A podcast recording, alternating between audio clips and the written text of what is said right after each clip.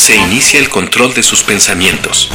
Su proceso sináptico se comenzará a incrementar. Nos adentraremos en su sistema límbico y comenzaremos a posicionarnos en tu telencéfalo. Damos inicio a la transmisión de las ondas electromagnéticas. Comenzamos WZ Radio Control.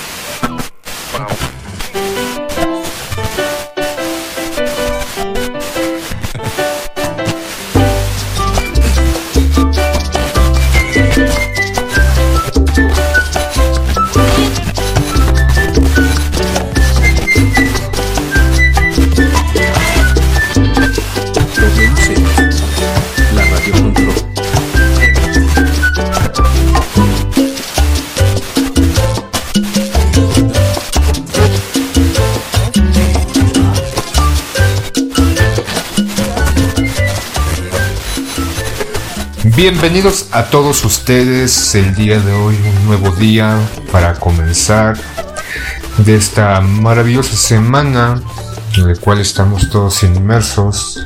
Tenemos que ir a trabajar, a estudiar o a hacer las múltiples actividades diarias que tenemos como responsabilidad. Pero para todo eso, o más bien, pese a todo eso, buscamos un instante de felicidad, un instante de regocijo, un instante para sentirnos bien. Y vamos a comenzar hablando este día de los políticos. Yo sé que no es habitual, disque, que en este programa hablemos de los políticos, pero hoy no vamos a hablar ni a echar tierra ni mierda a estos políticos de la 4T o del movimiento de regeneración nacional, o al menos no demasiada. Vamos a hablar de estos políticos de coalición, que ya no sé ni cómo se llaman, se llamaban hace tiempo Vamos por México, una de esas cosas que supuestamente nos quieren vender, de que sus acciones y su forma de trabajo es hacia el pueblo, hacia nosotros, y que nos están protegiendo, nos están asegurando una vida mejor, aunque solamente es un eslogan publicitario que nos dan.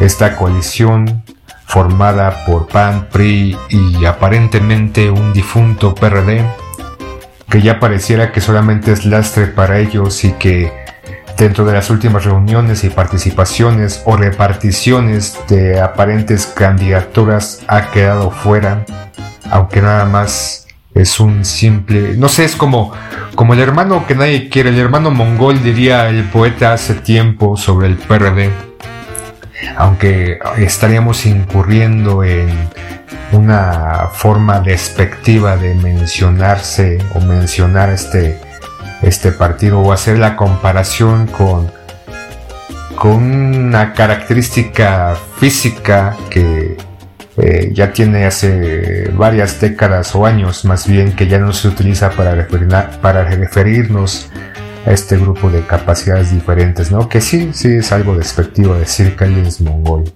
Pero no lo hacemos de esa manera simplemente como un referente de cómo, cómo lo ven, ¿no? Estos otros partidos. Y precisamente vamos a hablar de estos políticos en la Ciudad de México, que gobiernan la mitad de la Ciudad de México aparentemente. Dividieron la ciudad en dos bandos. Aquellos que están en, favor de la 4T y estos que están en contra, en contra de la 4T, pero que intentan nuevamente tomar el control y el poder no solamente de la ciudad, que ya tiene tiempo que no la tienen desde ese lejano 1997, en que los ciudadanos que votamos les dijimos a estos pristas váyanse a chingar a su quien quieran menos a nosotros y los sacamos de la ciudad, pero otra vez están de vuelta intentando a toda costa retomar el control de la ciudad y lo lograron entre comillas, dividiendo la ciudad en dos, la parte de este movimiento que busca salvarnos de este otro movimiento. Y vamos a hablar precisamente de estos alcaldes de oposición, así autonombrados, esos alcaldes que gobiernan en varias alcaldías como Azcapotzalco, Cuauhtémoc, Coyoacán, Lalpan y otras tantas más. Y sobre todo de uno o una en particular, la alcaldesa Sandra Cuevas, que desde su inicio que estuvo en el ojo del huracán, primero al amenazar a un grupo de policías, pobrecitos los policías se vieron intimidados por esta, esta alcaldesa que tuvo un intento de desafuero y de quitarle su cargo, pero ella se defendió a uñas, dientes y todo lo posible. Y no, no voy a hablar de que, ay, pobrecita Sandra, ay, pobrecita alcaldesa que todo el mundo le tira. Y una de las primeras cosas que hizo allá por abril del 2022 la alcaldesa de Cuauhtémoc fue la fue ordenar la sustitución de logos de los puestos fijos y semifijos por el logotipo institucional de la alcaldía Cuauhtémoc, generando una indignación entre los propios locatarios que argumentaban que su publicidad le daba un toque de diferencia entre el resto de los puestos y que también se hizo acreedor todo esto a un hashtag en esos días de con los rótulos no porque empezó así a cambiar, a pintar y a poner estos logotipos de la alcaldía, estos lugares donde se vendían tortas, eh, los, los puestos de lámina, y que cada uno en su particular y en su forma muy característica de distinguir entre los demás, contrataban rotulistas para que les pusieran imágenes bonitas, chingonas y llamativas en las cuales plasmaran un poco lo que vendían tortas, tacos, tacos tacos de guisado o cualquier otro producto que pudieras encontrar en la calle. Pero llegó Sandra y dentro de su línea de trabajo fue a chingar a su madre todos estos. Me vale madres, quiero que el logotipo de la alcaldía luzca a todas y todas. Quiero que todo el mundo sepa quién carajo soy o que estoy trabajando para la ciudadanía. Y esto, insisto, desencadenó esta ola de críticas hacia su persona por sentirse de alguna manera pues obligados una forma tiránica de la alcaldesa hacia estos estos puestos. Una de las cosas que hizo entre otras tantas. No solamente eso de cambiar los logotipos a, estos puestos, sino también, y lo vemos, o yo lo he visto constantemente cuando transito por esta hermosa alcaldía, ver lugares que venden quesadillas o eh, dulces o tamales o cualquier otro producto donde ya visten con sombrillas alusivas con este logotipo, manteles también donde podemos ver a la alcaldía Cuauhtémoc trabaja por ti o para ti o algo así. Y es de estas acciones que estos políticos que se dicen que trabajan por nosotros y para nosotros, protegiéndonos, eh, están sin duda plasmando su imagen a diestra y siniestra. El año pasado, cuando iba a ser su primer informe de estos alcaldes Empezaron a tapizar la ciudad o su alcaldía con su imagen. Podemos ver en Coyacán, en las principales avenidas, lonas colocadas estratégicamente cada árbol, cada, cada poste de las avenidas principales o secundarias donde podíamos ver el nombre del alcalde y que trabajaba para nosotros. Estos mismos o estos mismos partidos que en su momento criticaron al gobierno de Morena por hacer lo mismo y que decían que estaban infringiendo la ley, ¿no? La constitución, el 134 de la constitución, donde pues, había ciertas restricciones para la, para la publicidad institucional, donde no podía estar fuera de los órdenes o márgenes de los tiempos el nombre o la imagen de dichos políticos o dichos funcionarios públicos, pero a estos alcaldes de oposición les valió madres. Y recuerdo precisamente que a un día de que fuera el informe de la alcaldesa de Cuauhtémoc, vi a ciertos grupos de personas, de seres humanos, de Homo sapiens, colocando propaganda, carteles a diestra y siniestra, tapizando algunas bardas, algunos postes, a eso de las 6, 7 de la noche. a un día antes del informe, que no recuerdo dónde se iba a dar, pero empezaron a tipizar principales puntos en donde había gran afluencia de personas. Obviamente estos Homo sapiens no tenían el logo institucional, no portaban chalecos, porque hay otra, otra cosa también, ¿no? Ya vemos uniformados a estos eh, trabajadores de estas alcaldías para relucir ante los otros. Y pues, es parte de todo este show business de los políticos. Entonces esta Sandra desde un principio se ganó la enemistad de mucha gente por su actuar tiránico y déspota, dirían algunos. Otros la, le aplaudieron por cambiar el panorama o la visión de la alcaldía y fue celebrada. Yo en el título personal creo que sin duda es una mujer que intenta hacer algo, pero lo que demuestra es su deseo y su línea política que está con respecto al movimiento de posicionarse en la mente de cada uno de nosotros. Y repito, a un día de que esta alcaldesa diera su informe, tapizó y tapizó y tapizó parte de las calles y que al días posteriores vimos esta publicidad, esa propaganda en, en carteles ya en la basura o pululando, ¿no? En esta visión casi mágica y poética, movida por el viento. Este cartel que posteriormente fue arrancado.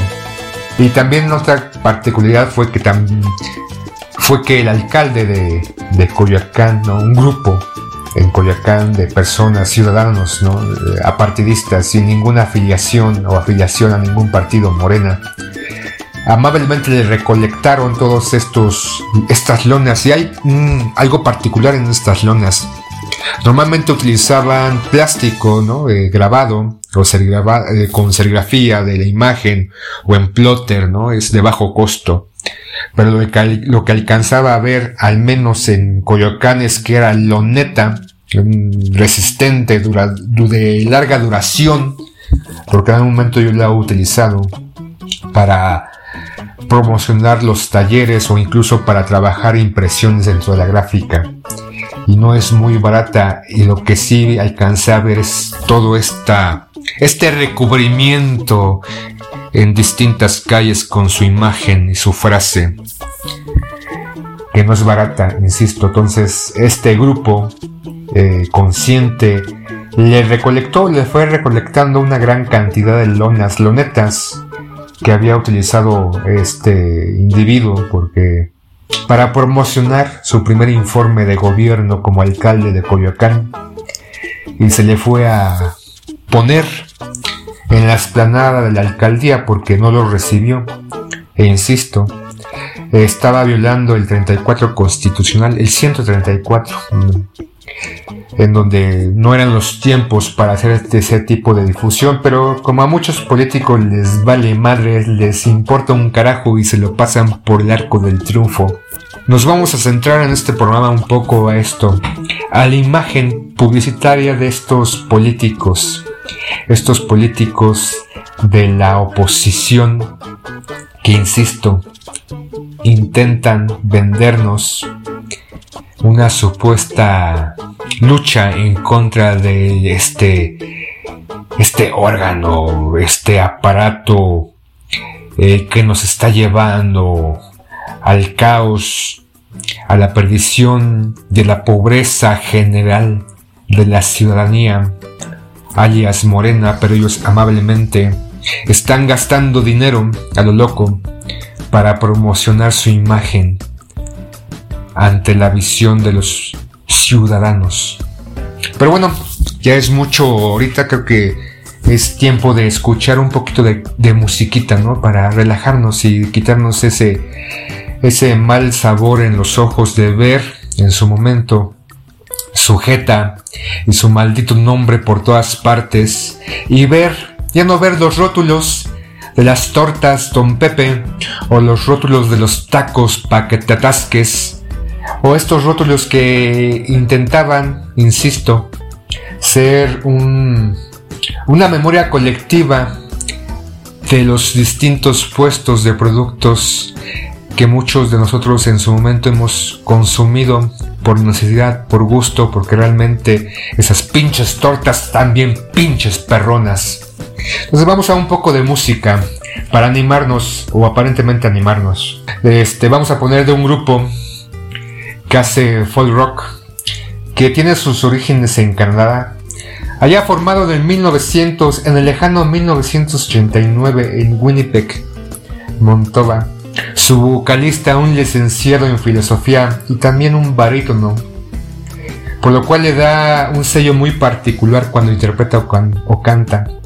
Alcanzó su éxito, o su primer éxito, con el lanzamiento allá en 1991 de su álbum The Ghost Dan Hot Me, un álbum que vendió 400.000 copias en Canadá, que esto le valió en el 91 precisamente el premio, el premio Juno al grupo del año.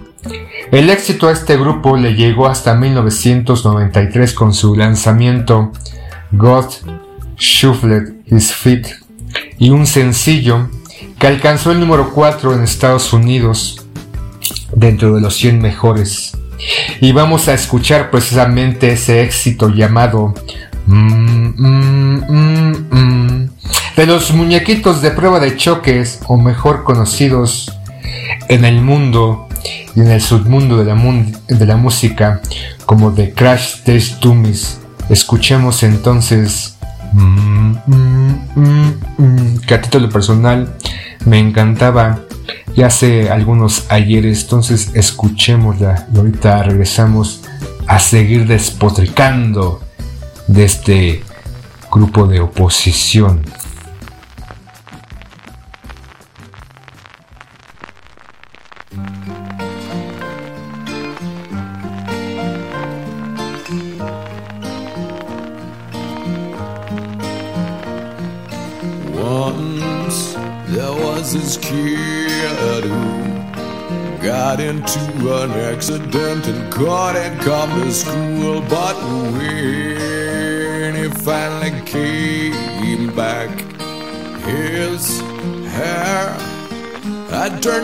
back into bright white.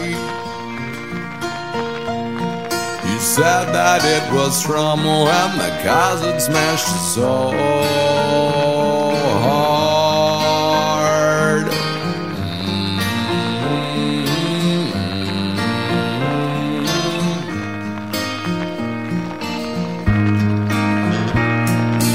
Once there was this girl.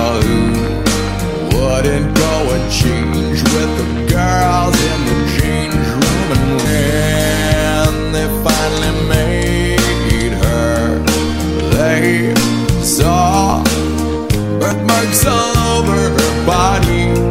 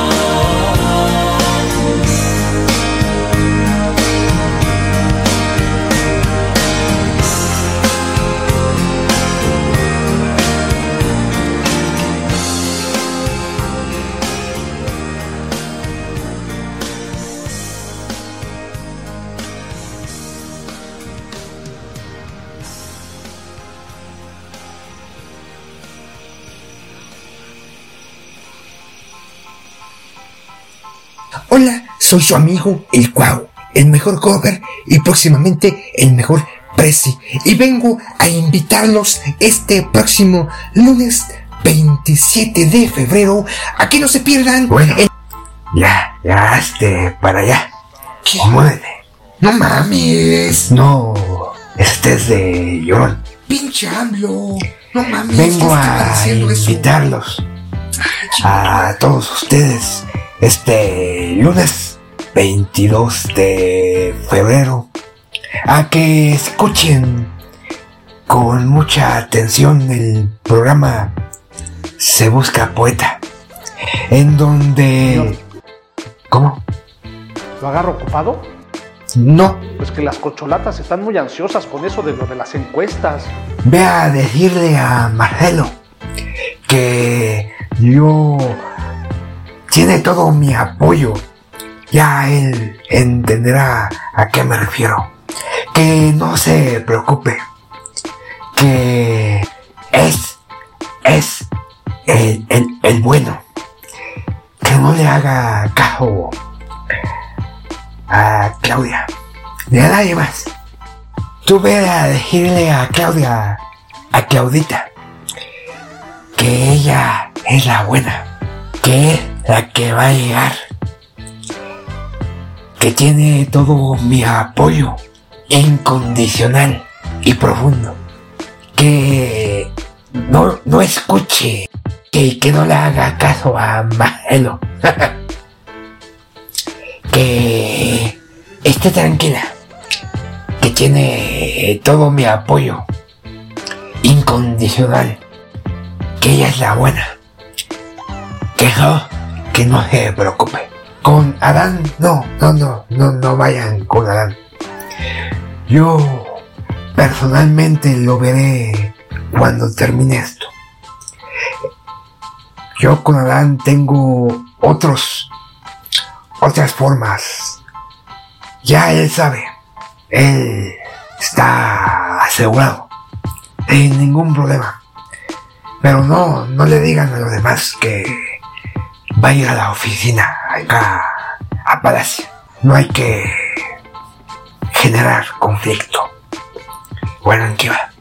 Les vengo a invitar a todos ustedes a que este lunes escuchen, lunes 27 de febrero, escuchen sin falta el programa Se Busca Poeta con mi amigo el poeta, que es una persona honesta, íntegra, que siempre ha estado apoyando a la 4T incondicionalmente. Recuerdo el día que hicimos el meeting. ¿Te acuerdas? Allá en la Alameda. Ahí estaba. Enfrente. Victoriando mi triunfo, nuestro triunfo. Gritando con emoción. Hasta le vi cómo le brotaba unas lágrimas en sus ojitos. Que escurrían sobre su mejilla. Es honesto. Es íntegro.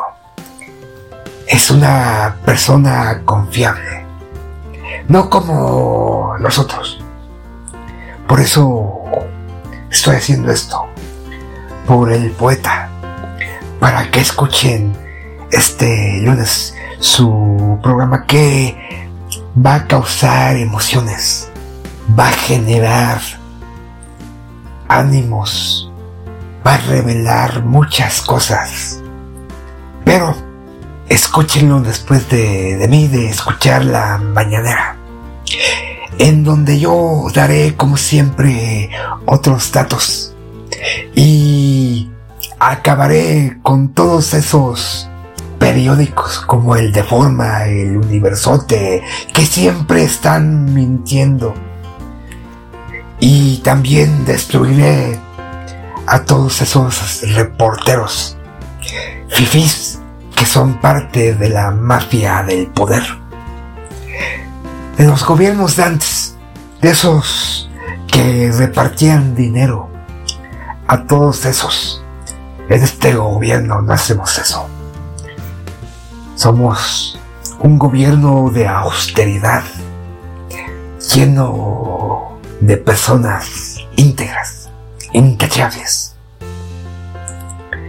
Por eso vengo a hacer esto aquí, a invitar a todos los escuchas a que el lunes después de la mañanera escuchen al poeta. En su programa se busca poeta. Y que si no pueden este día, podrán escucharlo en otro momento. ¿Ya ves? Yo sí sé que es un podcast. o te voy a dar una de vergüenza, no importa quién seas. No como tú. Pero les reitero la invitación para escuchar. Se busca poeta con mi amigo, el poeta. Y que se regocijen de lo que normalmente les dice, sin pelos en la lengua, directo, como debe ser un fiel de la 4T íntegro, como es aquel presidente en donde yo siempre baso mi gobierno. Siempre pregunto, ¿qué haría Benito si estuviera aquí? Porque Benito es mi ejemplo, el mejor presidente de este que ha tenido este país. Y yo próximamente seré el otro mejor presidente que ha tenido este país. Entonces, no se pierdan. Se busca poeta. Gracias. WZ. La Radio Control.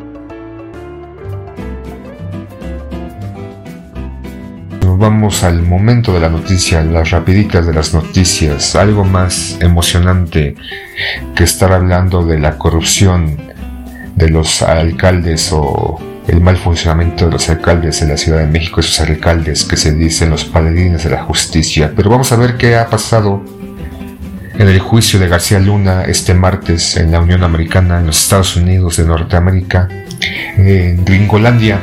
Lo que ha pasado es que este martes el juez ha declarado culpable de todos los cargos que se le imputan, cinco, cinco cargos a García Luna, tres por tráfico de drogas, uno por delincuencia organizada y otro por falsedad de declaraciones. El antiguo secretario de Seguridad Pública de México durante el gobierno de Felipe Calderón y director de la Agencia de Federal de Investigación con el presidente Vicente Fox se encuentra actualmente en Nueva York enfrentando a la justicia porque aquí pareciera que la justicia no existe.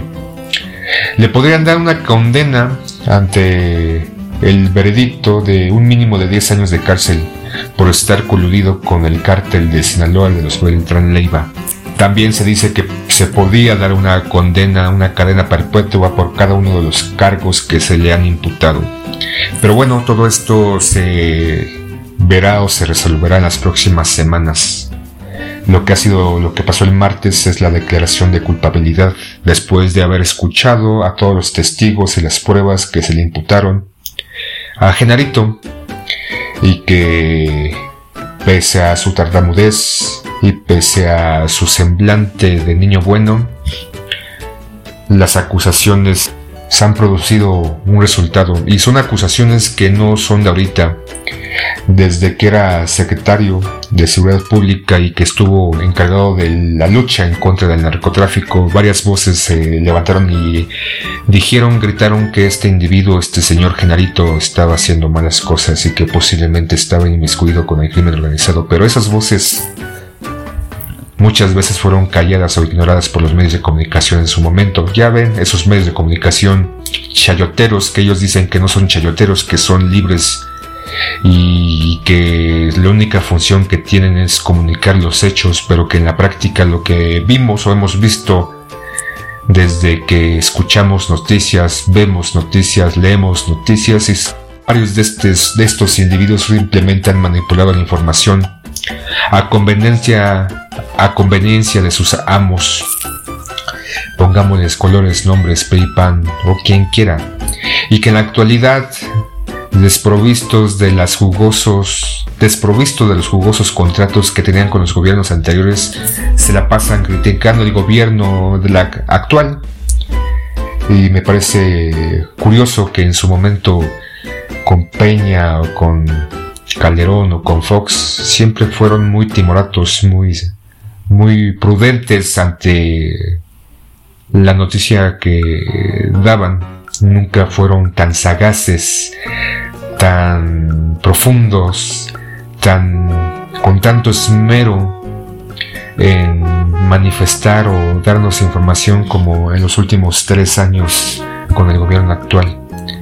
Por ahí dicen que es porque no tienen los grandes contratos, por ahí dicen que tienen contratos muy pequeños, pero esperan que próximamente al regresar la gordura a este país, obviamente de gordura quiero decir con el pinche PRI nuevamente a gobernar, volverán a tener sus contratos millonarios. Pero hablando de contratos millonarios de voces o personas que se manifestaron ante lo ocurrido este pasado martes y me refiero al ex presidente se ha, se ha autoexiliado, ¿no? Casualmente muchos expresidentes se autoexilian, no les vayan a pasar algo malo aquí en este país si fueron tan honestos y tan bondadosos y se esforzaron completamente, casi defendiendo el peso como perros. Pero ¿qué ha dicho nuestro Calderón, nuestro expresidente? Emitió un comunicado en donde dice que respeta respeta la resolución de los tribunales, que es un hombre de ley que actuará conforme a la ley y que el desempeño que tuvo como presidente fue determinante en contra de la delincuencia, que tomó la mano en su diestra, en su derecha, para llevar a cabo esta guerra, la cual él encabezó, para atacar o desmantelar estos grupos delincuenciales, pero que en la realidad simplemente causó un sinfín de muertes y un sinfín de preguntas de qué realmente estaba haciendo. Asegura en este comunicado que combatió las amenazas que se le presentaban a México, incluyendo los cárteles y distintos cárteles que en México eh, trabajan. También manifestó en su comunicado que gracias a su enfrentamiento ante la delincuencia, los cárteles se debilitaron durante su régimen y que el Estado se fortaleció bastante, que su lucha contra la seguridad los mexicanos no era responsabilidad de una persona, que era responsabilidad ¿no? de, un, equipo de trabajo encabezado por él y también García Luna. Y es lo que muchos nos preguntamos ante la culpabilidad de García Luna en los Estados Unidos. ¿Qué va a pasar con los demás? ¿Qué va a pasar con Calderón, que insisto también se le ha se ha manifestado opiniones o personas han alzado la voz en contra de él, asegurando que también era un delincuente y que estaba coludido con la delincuencia, aunque él ha asegurado constantemente desde el juicio de García Luna que él solamente fue un presidente que se debió para el país, trabajó para el país y desarrolló el país. Pero bueno, ya no solamente nos falta esperar las próximas semanas para ver eh, la condena que se le va a imputar a García Luna. Y aquí en México esperaremos qué va a pasar. ¿Qué va a pasar con todos estos cómplices de García Luna? Estas personas que sabían exactamente qué estaba pasando. Por ahí se menciona que también posiblemente, posiblemente, no es un hecho y eso lo veremos en las próximas semanas, que García Luna llegue a un trato, obviamente si llega no, tal vez no sepamos, para ser testigo en contra de estos narcotraficantes o personas que trabajan para los narcotraficantes, políticos que siguen en México vistiendo la, la casaca tricolor o la casaca azul, o que cambiaron de casaca simplemente porque eh, ya no veían futuro en ese equipo. ¿Qué pasará con estos exfuncionarios que ya no están en funciones y se encuentran en España? No sé dónde carajos uno se va. Pareciera que, insisto, es la moda huir del país. ¿Por qué huyen si no hicieron nada malo?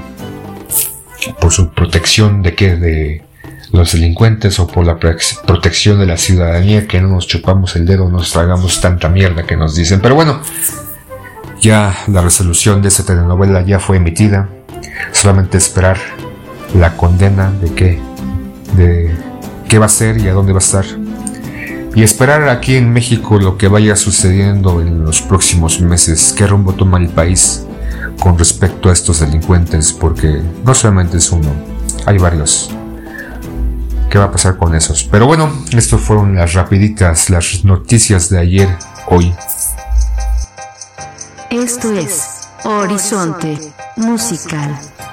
Pues muy bien, ahora vamos ya para amenizar un poco más el momento a Horizonte Musical. Y vamos a poner una rola, una canción de una cantante que nació un 22 de mayo de 1964, allá en la ciudad de Guadalajara, Jalisco.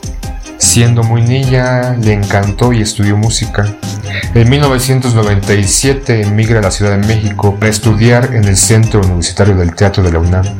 Desafortunadamente, ese mismo año inicia una huelga en la universidad y ella se suma a dicha huelga como activista. Durante esta etapa conoce a un grupo de jazz, los psicotrópicos, con quienes años después, en el 88, 1988, formaría una banda.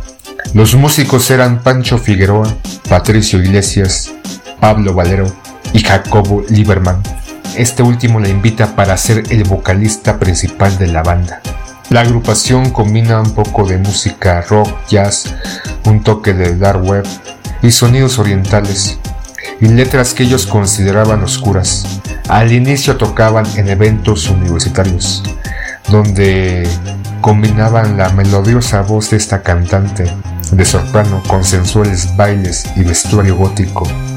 En total la agrupación grabó cinco álbumes de estudio, que se convirtieron en clásicos. Sus canciones más famosas fueron Azul casi morado, Babel, Estando aquí no estoy.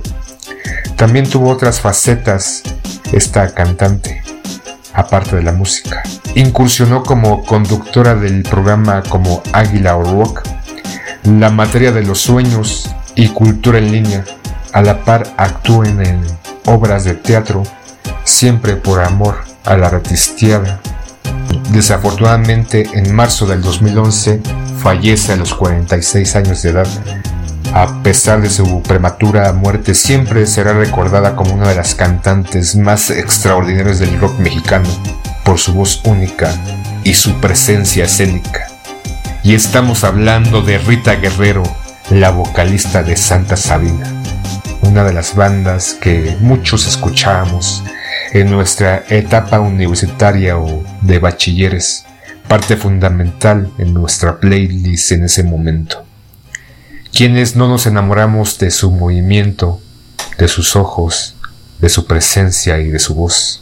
Y para esta ocasión vamos a escuchar una canción como que formó parte del soundtrack de Ciudades Ciegos y es Photo Finish. Escuchémosla.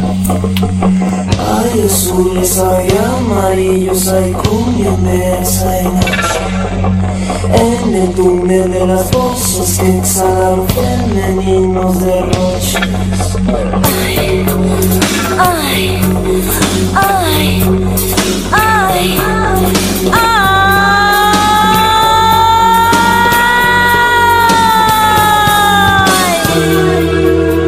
Hay oscuridad.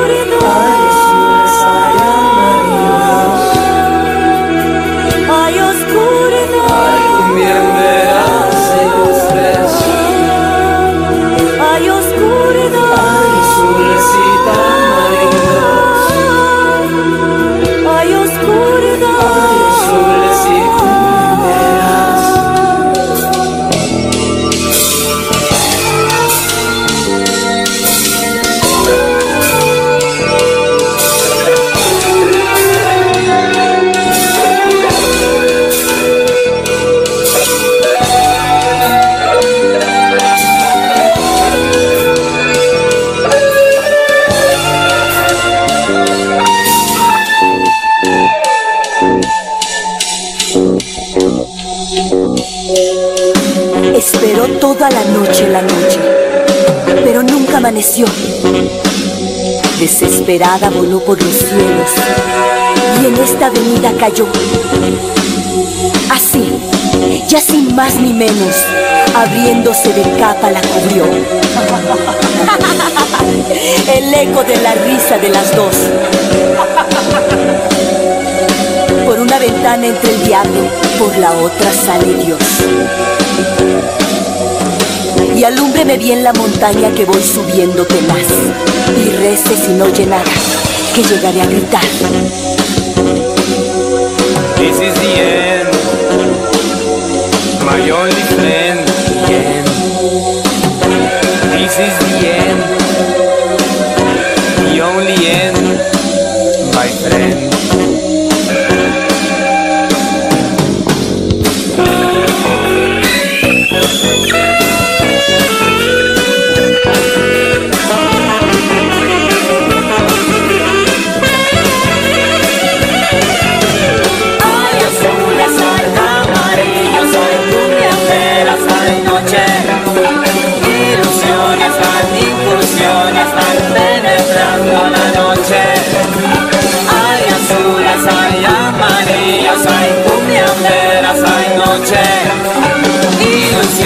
Van incursiones, van penetrando la noche.